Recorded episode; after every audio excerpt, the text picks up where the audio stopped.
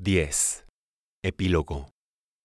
Ahora que estoy concluyendo mi relato, no puedo menos que lamentar lo poco que puedo agregar a los muchos puntos que quedan todavía sin aclarar. En un sentido, es seguro que se me criticará. Mi especialidad es la filosofía especulativa. Mis conocimientos de la fisiología comparada se limitan a la lectura de uno o dos libros, pero me parece que las sugestiones de Carver con respecto a la razón de la rápida muerte de los marcianos es tan probable como para ser considerada como una conclusión demostrada. Así lo he dado por supuesto en mi narración.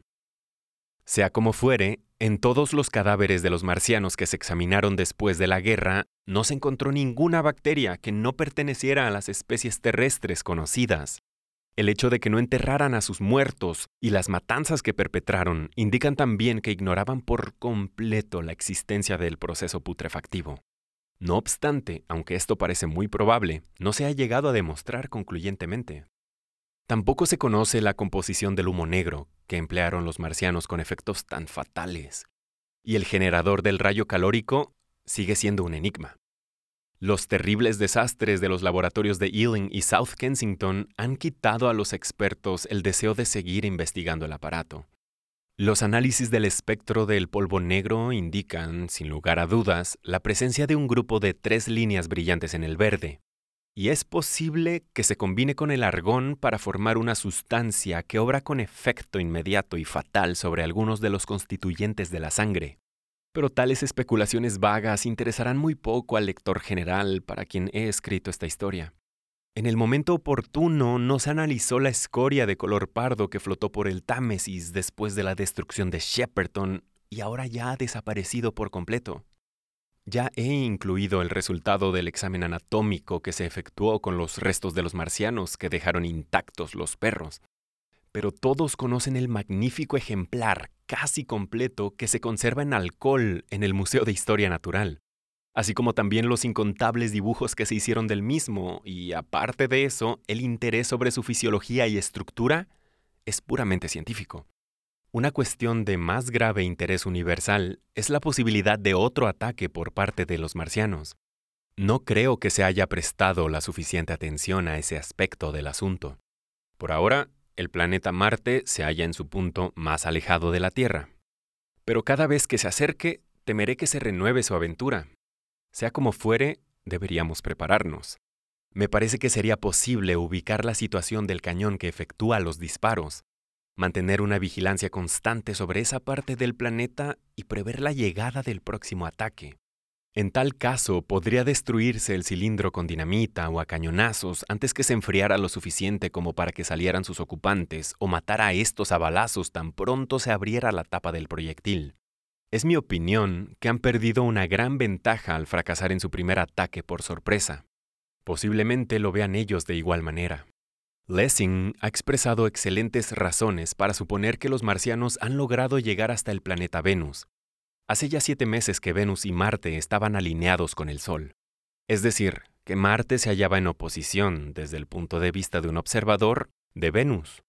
Después apareció una marca sinuosa y de gran luminosidad en la parte oscura del planeta interior. Y casi al mismo tiempo se descubrió una marca oscura, similarmente sinuosa, en una fotografía del disco marciano. Solo es necesario ver los dibujos que las representan para comprender perfectamente su extraordinaria semejanza. Sea como fuere, esperemos o no una invasión, estos acontecimientos han de cambiar nuestros puntos de vista con respecto al porvenir de los humanos. Ahora sabemos que no podemos considerar a este planeta como completamente seguro para el hombre.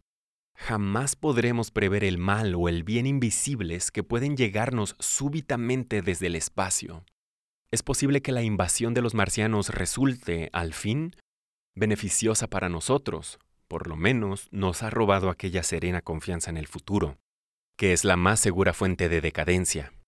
Los regalos que ha hecho a la ciencia humana son extraordinarios, y otro de sus dones fue una nueva concepción del bien común. Puede ser que a través de la inmensidad del espacio, los marcianos hayan observado el destino corrido por sus primeros colonizadores y hayan aprendido la lección. También es posible que en el planeta Venus encontraran un terreno más acogedor para ellos. Fuera lo que fuese, durante muchos años seguiremos observando con ansiedad el disco marciano.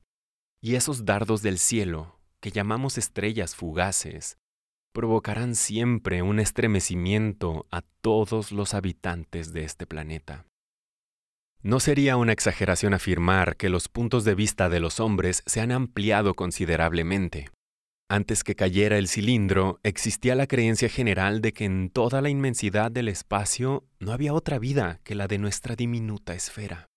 Ahora vemos las cosas con más claridad. Si los marcianos pueden llegar a Venus, no hay razón para suponer que la hazaña sea imposible para el hombre. Y cuando el lento enfriamiento del Sol torne inhabitable esta Tierra, como ha de suceder sin duda alguna, es posible que el hilo de vida que nació aquí pueda extenderse y apresar dentro de sus lazos a nuestros hermanos del sistema solar.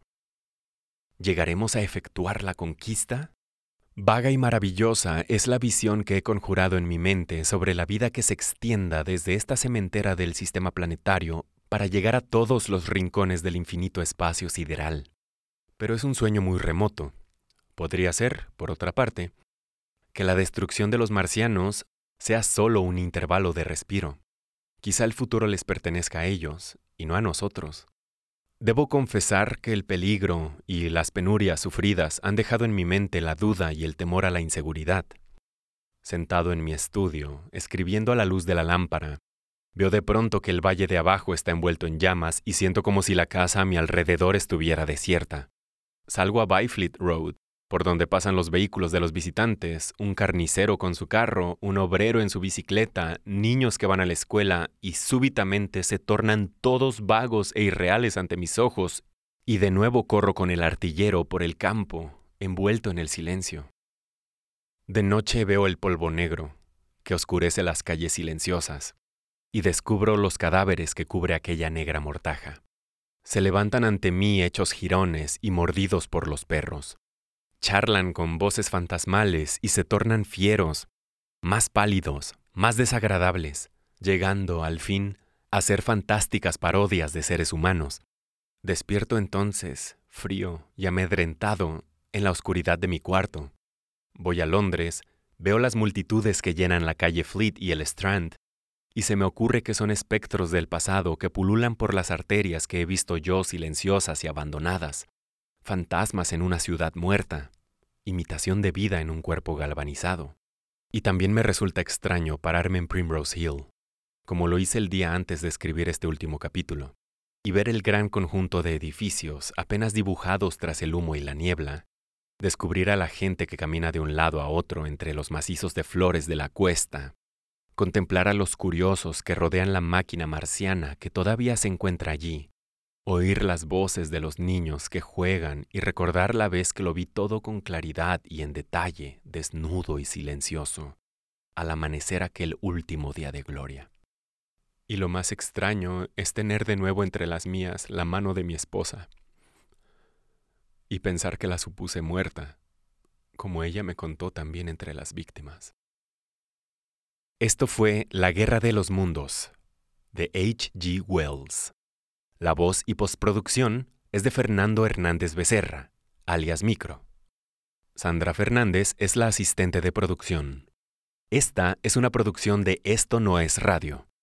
Espera más audiolibros pronto. Mientras tanto, te recomiendo que escuches 2050, El fin que no fue, un podcast que narra desde 2050 las acciones que sí se hicieron para evitar las consecuencias catastróficas que traería el cambio climático.